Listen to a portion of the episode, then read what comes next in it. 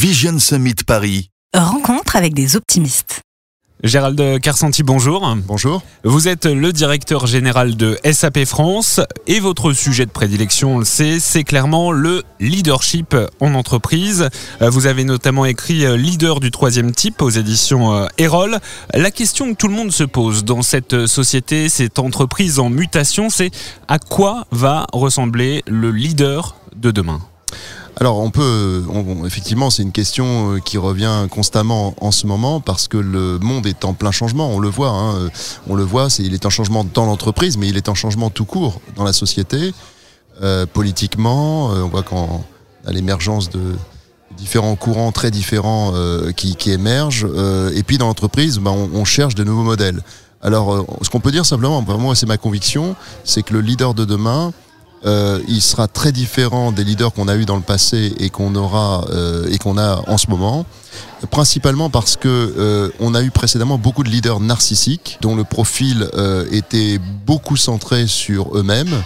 Alors que demain, il va falloir des leaders qui sont centrés, qui soient centrés sur les autres, c'est-à-dire les autres étant d'abord les clients, les partenaires et puis évidemment les, les équipes pour essayer de créer finalement plus de collaboration, plus de liens, plus de dialogue, avec des caractères peut-être qui, qui étaient moins euh, recherchés dans le passé, euh, des critères de bienveillance. On peut chercher la performance euh, tout en étant bienveillant. C'est quelque chose qui est totalement compatible, alors que pendant longtemps on pensait que la performance impliquait forcément d'avoir une forme de, dureté dans le management. Et, euh, et ça, bah, je pense que dans le monde de demain, euh, c'est à bannir de, mon point de vue. Donc on va avoir des profils qui vont qui vont être différents, qui vont, on va rechercher d'autres formes d'intelligence, euh, des combinatoires en fait d'intelligence, euh, des profils différents. Des leaders fédérateurs en quelque sorte. Oui, ce sera des profils fédérateurs. avec une forme d'humilité. Je pense que j'ai toujours considéré que l'humilité était une condition de succès. Des personnes qui sauront s'entourer, euh, je dis souvent que la tâche principale d'un leader, c'est de trouver la bonne équipe, donc avoir les bonnes personnes aux bons, endroits pour faire les bonnes choses au bon moment avec la bonne information.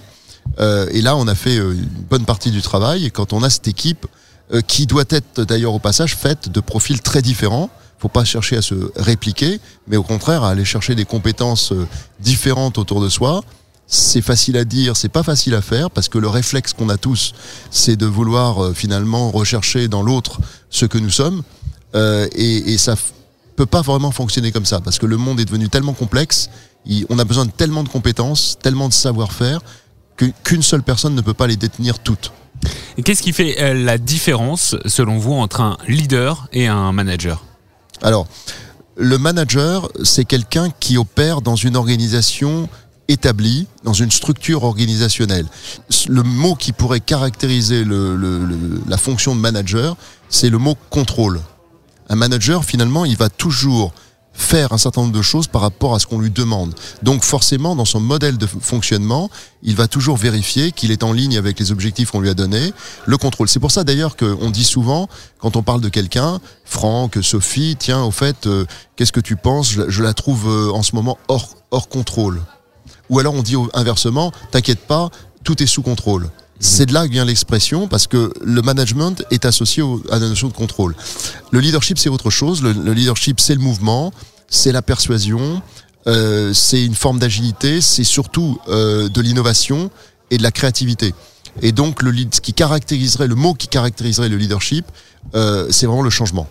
Si je vous demande quelques nom de personnalités qui pourraient incarner le leadership de demain Quels sont ceux qui vous viennent à l'esprit bah, je pense que d'abord on peut en trouver à, tout âge. Il y a des personnes que, que moi je considère comme étant des, leaders euh, un peu, euh, alors peut-être des, des, leaders installés.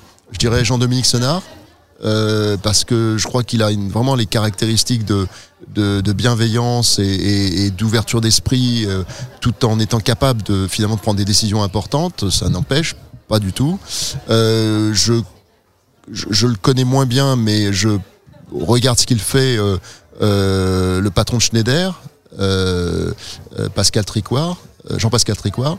je pense que lui, il est aussi très en avance de mon point de vue. Puis Après, il y a toute une génération de, de, de nouveaux leaders qui émergent, euh, plus jeunes, peut-être moins connus du grand public encore, euh, mais qui sont euh, très brillants. Beaucoup de femmes, de, de jeunes femmes qui émergent.